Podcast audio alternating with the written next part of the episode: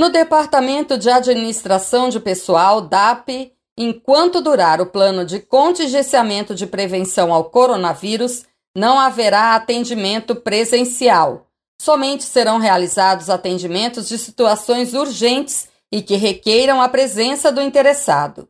Nesses casos, o atendimento só será realizado com prévio agendamento através do e-mail, telefone ou WhatsApp.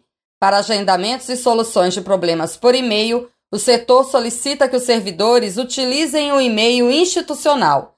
A lista com os setores e formas de contato estão indicados na matéria publicada no site ufal.br. Mais informações pelo telefone 3214 1108. Lenilda Luna para a Rádio FAO.